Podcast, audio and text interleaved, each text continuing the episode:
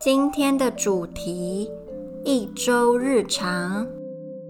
Chest，Hello，大家好。今天这则 Podcast 的内容呢，是我的一周。上个礼拜出了第一集之后，没想到收听次数出乎意料的高，跟同时间其他系列比起来，所以一方面还蛮开心，毕竟做这个。一周日常很轻松，不太需要做什么功课或查资料，也不太需要剪辑，但又有点小失望。毕竟知识型的是我花比较多精力的。Podcast，但就是可能因为还有许多需要加强的地方吧，才会比较不受欢迎。但是我会继续努力，毕竟我很喜欢跟大家分享一些我学到的东西啊，还是欧洲的新闻等等。那讲到这个，我的新系列白兰氏有关波兰及白俄罗斯时事讨论的 Podcast 已经有第一集喽。第一集讨论的是 LGBT 族群怎么影响波兰的总统大选。虽然总统大选已经结束了，我觉得还。还蛮，也不能说出乎意料，但是以台湾人的角度会觉得还蛮惊讶的，因为波兰他最后第二轮选举的时候，两个候选人，一个是很明显的比较偏支持呃传统的价值观，比如说比较反堕胎啦，然后不支持 LGBT，不支持同性婚姻这类；另外一个是比较开放、包容、比较自由的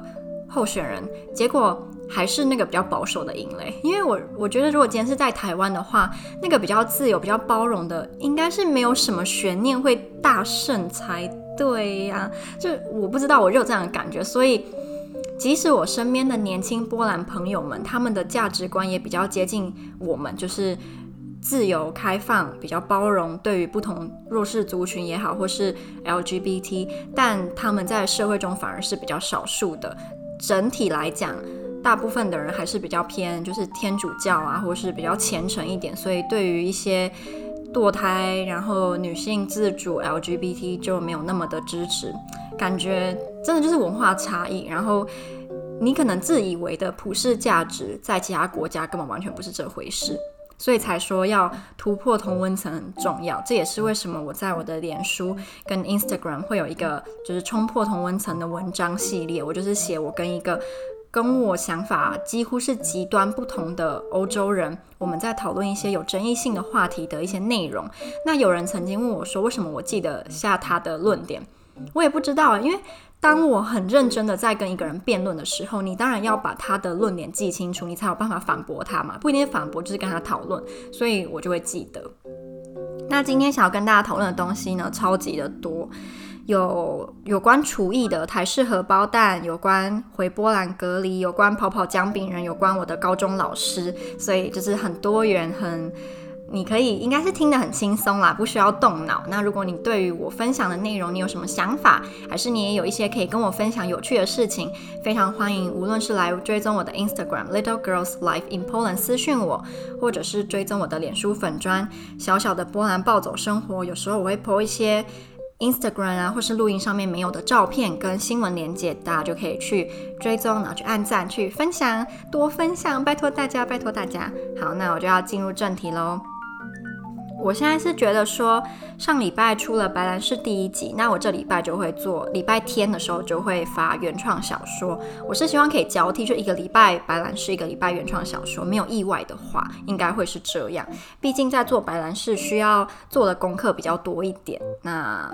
就觉得如果有多一点的时间，也可以做出品质比较好一点的系列。那我相信这样子也可以吸引多一点的听众，希望啦，对，真的是希望可以这样。那刚刚不是有说我会谈那个厨艺吗？就是我前天啊，突然很想要做台式荷包蛋。台式荷包蛋应该是台湾人或多或少都有的经验吧，因为我不太不太敢不太敢，刚刚什么枪啊？不太敢讲的太肯定。就是我小的时候，或是。我现在有时候回台湾，我妈不知道煮什么，她可能就会煮稀饭或是饭，然后配台式荷包蛋。台式荷包蛋，我觉得精髓就是那个酱油吧。可是不知道为什么，我在英国超市买到的酱油啊，吃起来就是跟台湾的不太一样。有可能是要用酱油膏啦，因为我在欧洲，应该说我在英国还有波兰，我还没有看过酱油膏。讲酱油膏好不习惯，因为大部分都会讲它的台语啊，导游哥对不对？导游哥，就我觉得导游哥就是加很多都很好吃，无论是你就只是单纯配饭，或是你加在蛋上面炒炸。而且我觉得台式荷包蛋就是要煎的全熟，那白蛋白的边缘边缘有一点点焦焦的也没关系，还是很好吃。但这个也是文化差异哦，因为。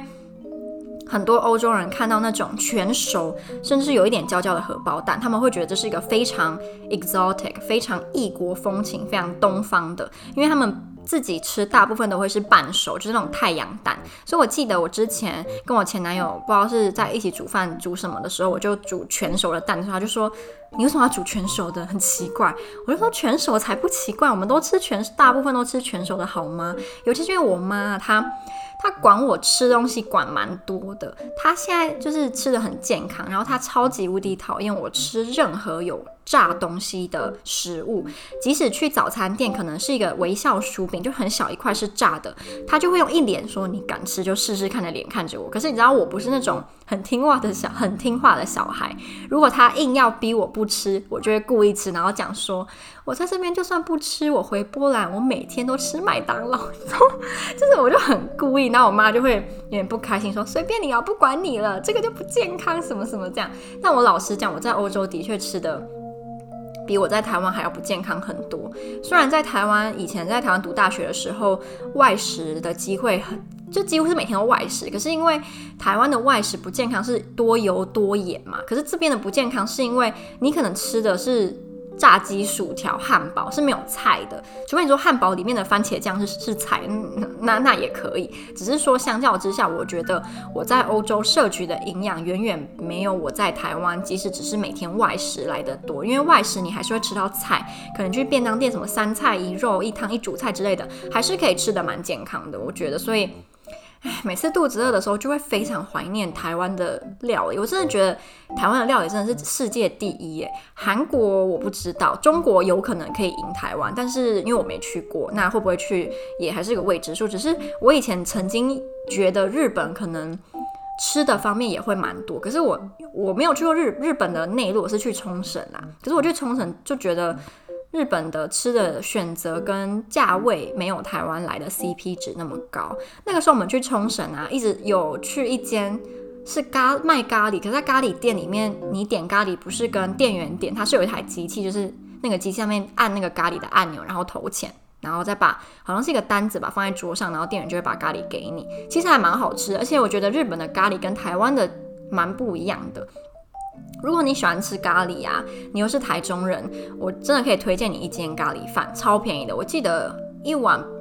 七十五吧，还是六十几块，可是真的是世界好吃。我从三四年前就有吃，而且他老板很帅哦，我不知道他想不想换老板，是我以前去的时候那个老板就是非常的养，呃，不是，我再说。老板很养颜美容，不是，老板很养眼，对，老板非常的养眼。然后他做的那个嫩鸡咖喱啊，Oh my god！我真的不能讲食物，我在想，我我会我会很饿，然后因为你又吃不到，心情就会不好。我刚是要说台式荷包蛋，我前天想要做台式荷包蛋，所以我就上网查说台式荷包蛋要怎么做，结果我找到我觉得最实用、教的最详细的那一篇食谱是说台式荷包蛋的。你要加米酒，可是我这边根本就买不到米酒，我在波兰也没有买到米酒，波兰只有绍兴酒，可是我觉得绍兴酒跟米酒不能够做替换吧，所以我也没有买。那那篇食谱是说，你你的酱汁呢是要在同一个锅子，呃，同一个平底锅，就是跟煎蛋同一个，但是酱汁是要额外可能在蛋旁边把最后再淋到蛋上面，这样就好了。结果我自己做下来，真的是我目前煮煮过最黑暗的料理，就是那个蛋整个都是黑的，乌漆嘛黑，而且我觉得因为酱油不对，所以吃起来就是怪，但勉强。没有到说会让你想吐，只是说，因为我们吃过最正统的台式荷包蛋该是什么样的，所以你吃了就会觉得天哪，真的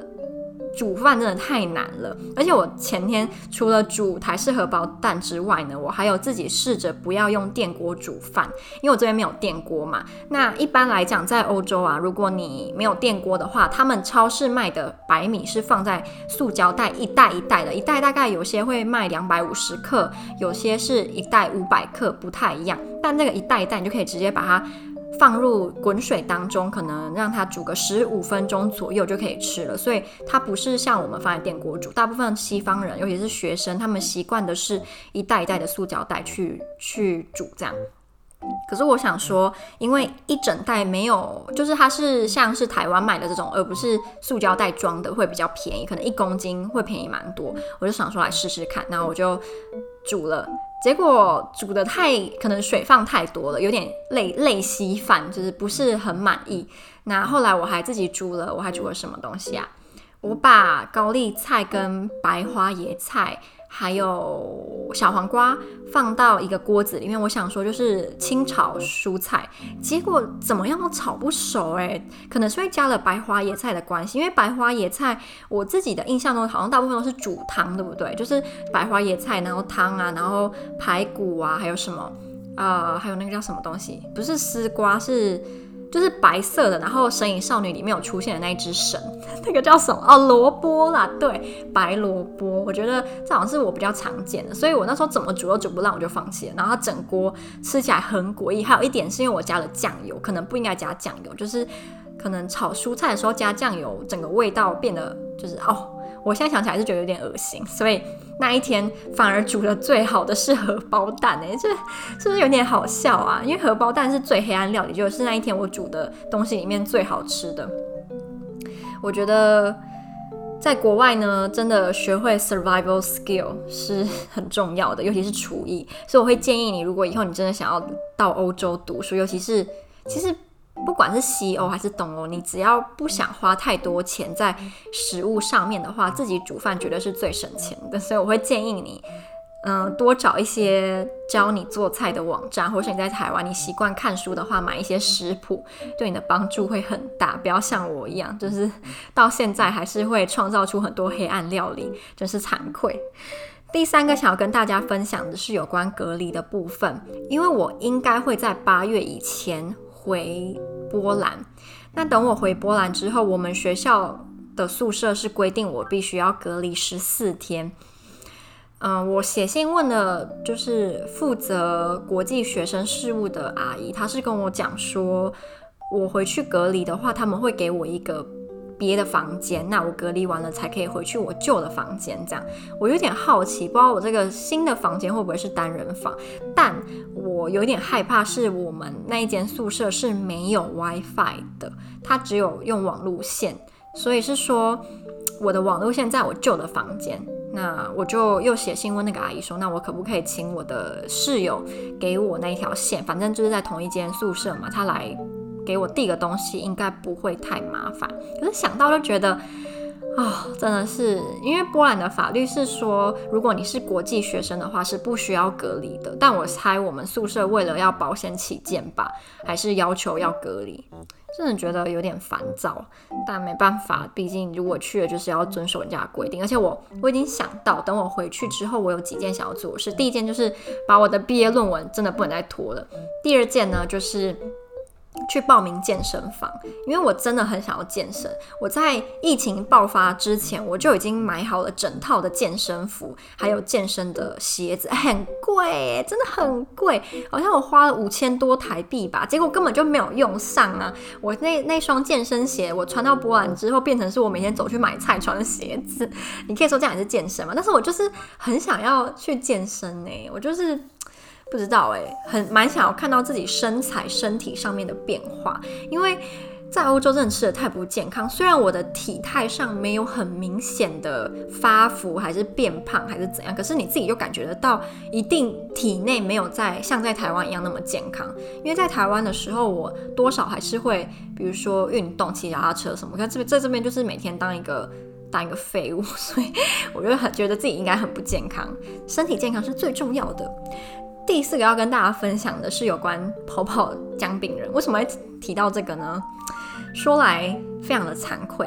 小妹我呢，上个礼拜迷上了日理万机这一款，应该是特别为男性打造的后宫养成游戏。其实它也不是完全后宫啊，它是主要是你要经营。嗯，你的事业、你的政治生涯，比如说你一开始是什么九品官啊，然后一直往上爬，然后你会处理一些案件呐、啊，然后你会升官啊，然后他也会有养老婆，可是他养老婆就还蛮色情的，就是你在点那个老婆时候，他会出现那个老婆衣衫不整的画面。可是我是女生，所以对我来讲，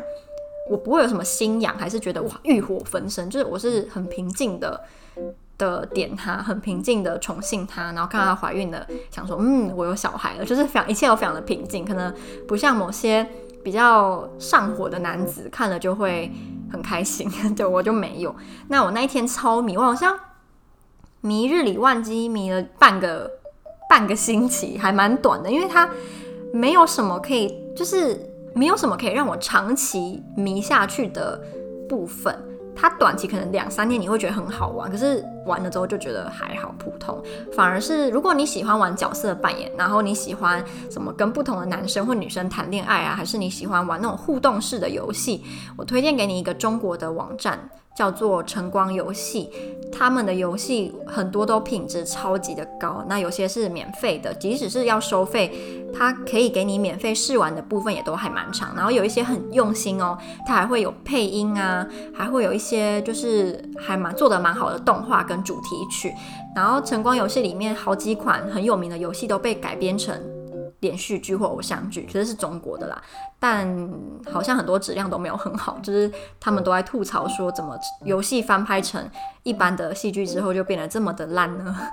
因为我自己之前有一阵子也很迷晨光游戏里面的宫斗类型的，就是宫斗类型就是那种你可能是新进宫的一个小宫女，还是你是新进宫的贵人，还是什么，我不知道他的最最低阶的。皇上的老婆叫什么？然后你就要跟其他的贵妃还是娘娘斗智斗勇。你可能讲错一句话，做错一个选择，你就会被打入冷宫，打入冷宫，还是你就会被卷入朝廷的斗争当中，你就会什么死无全尸什么的。我觉得很有趣啦，因为在现实生活中最接近这个的可能是家族斗争吧。可你的家族要够大，你才可以有什么财产在那边争斗，还是遗产。如果家族很小的话，就是那种。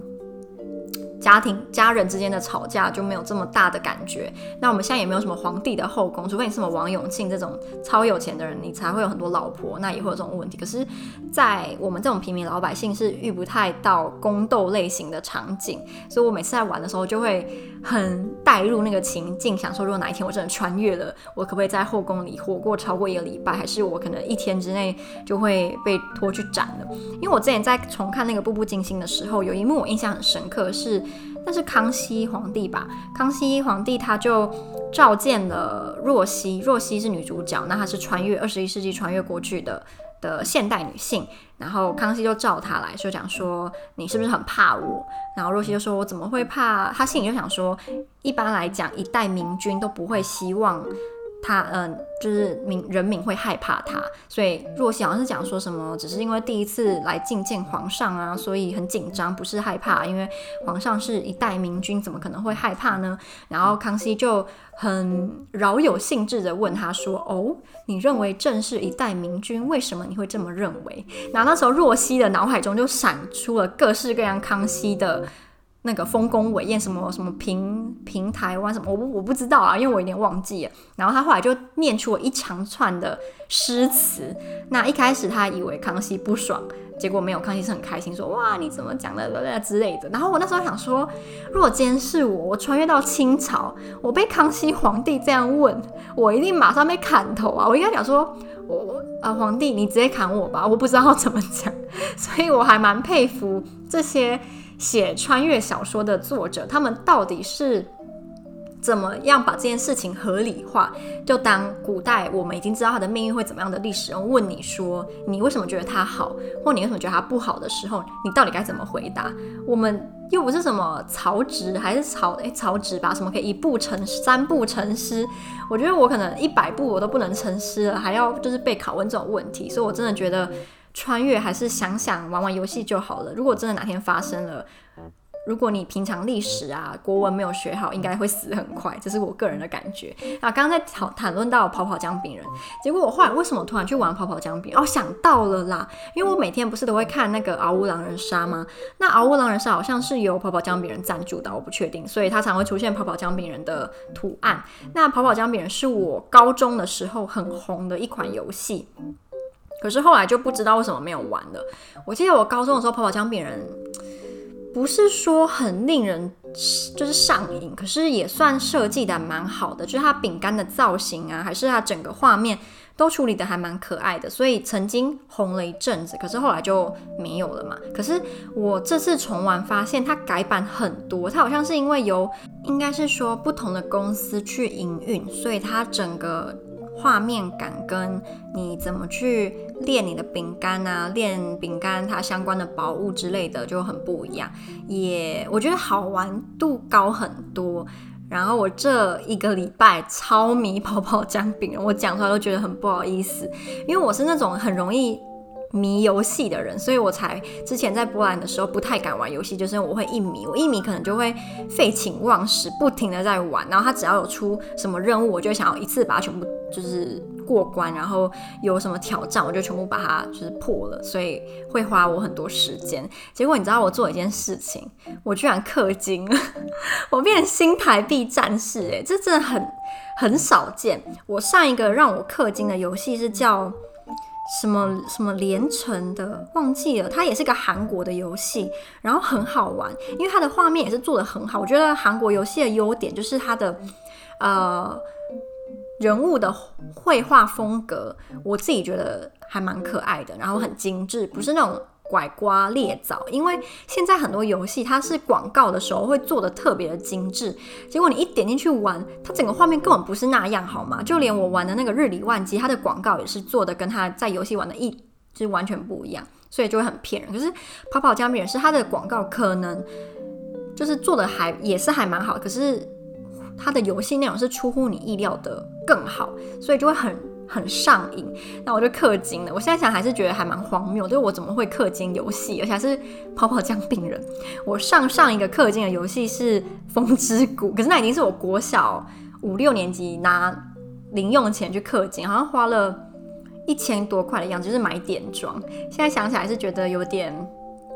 不不划算，但也是童年回忆嘛，就算了。只是最近跑玩跑跑姜饼人，就想到儿少时期。疯狂的入迷风之谷，其实我现在还是会想玩风之谷，只是因为它不支援那个 Mac，只有支援一般的，就是对一般的电脑，所以我就没办法玩。不然我前几年曾经也有。一直在玩风之谷，想要把它练起来，因为我的梦想啊是要把法师练成祭司，因为我一直觉得祭司他在施展他的技能的时候，那个画面感有够酷。然后我很喜欢法师，就是在我都叫他血，我不知道那个专有名词是什么，就是他在补血的时候，整个人会绿色这样跑起来嘛。我觉得就是看的还蛮爽的，因为它有一个声音，会有个补血那个声音，然后我每次听了就会觉得哇很爽快。所以我一直的梦想就是我想要。把我的法师呢转，那叫什么转职吗？转成祭司，我不敢妄想再往上一层，因为可能那个要花更长的时间。我还记得我国小的时候，我们班有个男生，他好像家里买了超多风之谷的秘籍的书，就那个时候风之谷还有出什么漫画，然后呃有那种书里面会有各种点装还是人物装备的图鉴，然后就送我。我那时候无聊就会在那边翻来看，后来好像都被丢掉。我现在想起来觉得有点可惜，不应该丢，那个是回忆，也留个一两本也好，干嘛要全部丢呢？那时候真的很迷风之谷。然后我记得某一本图鉴里面的就有提到一位，好像是全台湾第一个把法师不知道是转到两百等还是什么的一个女生，她是大学生，然后长得还蛮漂亮。我那时候就是一直。很期望有一天我也可以把我的法师成功的转职，然后也可以上个图鉴什么的。对，就是你知道非常可爱，然后很单纯的幻想。但是到我现在二十三岁了，应该是不可能成真的。就算我真的转转等了，我也不会上什么图鉴。应该这个图鉴也没有在做了吧？因为都已经过了这么久了。风之谷现在现在变成新风之谷之后，听说变得没有那么好玩，因为。好像动不动就可以升，就是升等升很快，打怪的时候那个分数也会高得很离谱，就没有像以前在玩旧的风之谷，你要花很多时间，你可能才可以升个一等，然后整个氛围就是跟现在很不一样啊，所以我应该也没什么动力会去玩新风之谷。其实现在新的姜饼人也有一个。类似那样子的缺点嘛，就是你的分数很容易可以很高。我记得我在玩旧的跑跑姜饼人的时候，可能我假设我用天使饼干好了，可能一场都玩不到一千万，可能可以啦，不到一亿。可是现在是动不动就可以破亿，可能两亿、三亿、四亿、五亿。可是因为当你数字这么大的时候，你就会觉得玩起来没有那么的爽，因为。你就是因为数字原本很小到很大，你就有那个成就感。可是现在就比较没有那个成就感，我自己的感觉。可是整体来说还是蛮好玩的。我也不知道我这次会迷多久，因为我的这个迷呢是有时候可以很三分钟热度，有时候可以迷到一个月、两个月，有时候是一两个礼拜，那我就不想玩了。可是我这次氪金呢，我氪金之后应该就要至少平稳的玩吧，因为你都花钱了，然后还不玩，就会觉得更浪费钱。但我现在想起来是真的觉得。我居然成了新台币战士呢，嗯，还蛮好笑的。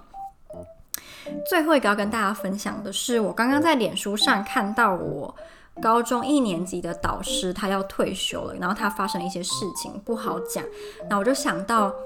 我高一的时候呢，因为我国中是在台东念的嘛，那我在台东的时候啊，其实我一直对于在都市念。高中有一种幻想，不知道为什么，我就觉得在都市念高中就会像日本的高中生一样，会有多彩多姿的课后生活，或是就是跟在乡村、农村读高中不太一样。但我真的到台中读了之后，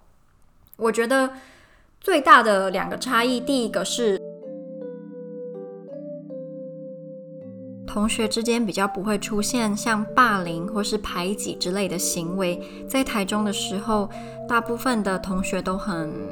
嗯认真，然后大家都会很在意自己的成绩。可是我在台东读国中的时候，基本上很在意自己的成绩，只会是班上可能少数人。他们会有的行为或心态，但是在台中的时候，是班上可能三十个人，二十五个大家都很在意自己的排名跟每一科的成绩，这样，所以那个感觉就是读书风气啦，差很多。然后第二个就是在台中课后呢，能够做的事情。比台东多很多。台东是一个非常小的地方，在我读国中的时候，能够逛的只有一条叫什么中华路，是不是？因为我太久太久没有回去，我已经忘记了，应该是中华路吧。那一条中华路可能只有一中街的一半或更短。我国中的时候，所以根本就没什么好逛的啊。那个时候还会跟同学约去图书馆呢，就是你跟同学出去玩，然后你去图书馆干嘛？就已经无聊到没有地方可以去。可是，在台中。就有很多地方可以去，一中街逛不完了。尤其是对一个高一，就是完全没有在一中街度过学生生涯的我来讲，一中街就像一个天堂一样。或是去逢甲夜市、去东海大学，有的没的，就有很多选择。台东就就没有这样。其实，在台东也很少说什么会去自然景观了，因为台东有很多自然风景。可是你不会跟同学说，哦，我们今天一起去，我不知道 去去爬山。或者是去看海也可以，可是我家里管比较严，我不可能他们让我去这种比较危险一点的的地方。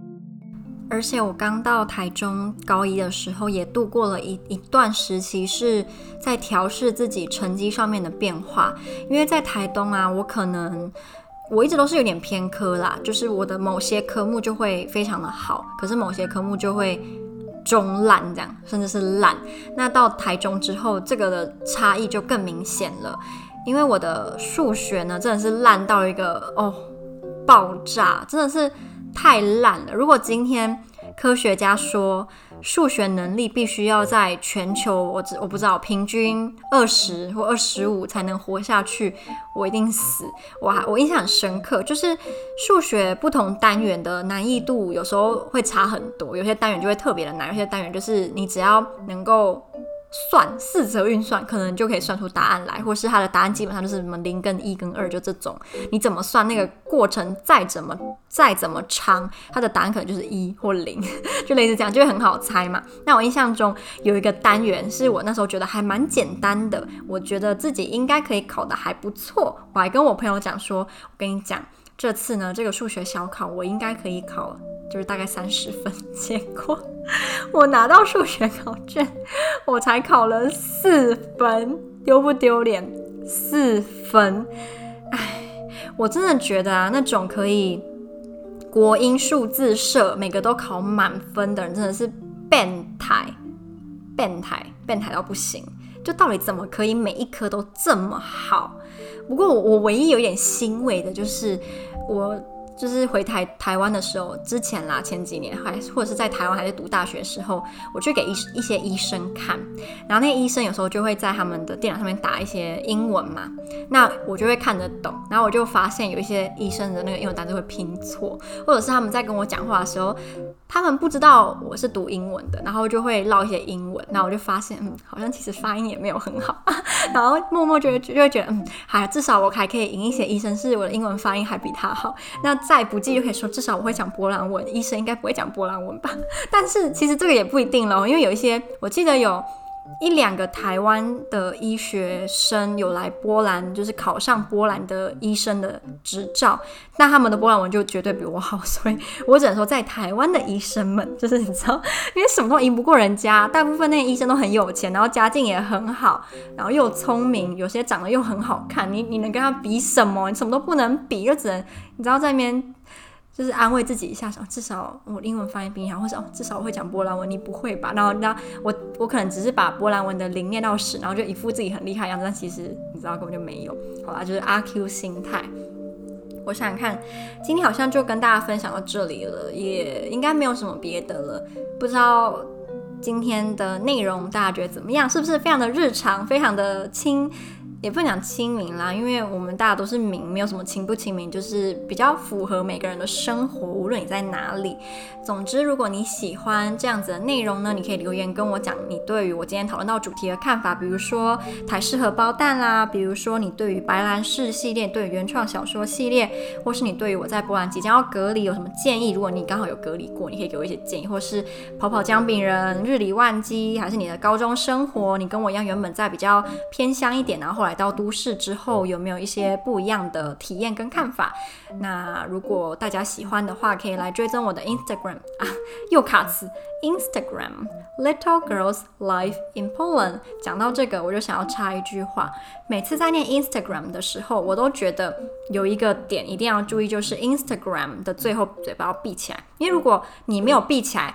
我先念一次没有闭的 Instagram 跟有闭的 Instagram。其实两个是有差的，而且第二个才是正确一点的发音。那我每次都要提醒自己，可是有时候讲太快，因为你知道英文有时候切换成中文的时候，有一些音会被省略掉。然后这个 Instagram 的最后的嘴巴闭起来，就是一个很常被我省略。可是你知道？你自己去听的时候，你就会发现这个字就念得不好，然后我就会有一点你知道完美主义，就会希望大家没有听出来。可是我现在讲了以后，可能你之后听我念这个字，你就会去注意我有没有嘴巴闭起来，因为真的听得出来。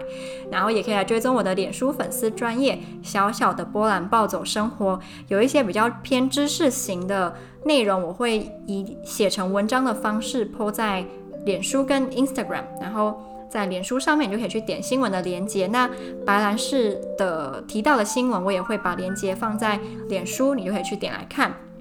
希望大家可以帮我点赞、留言跟分享。那就这样子啦，我们下支故事再见喽，拜拜。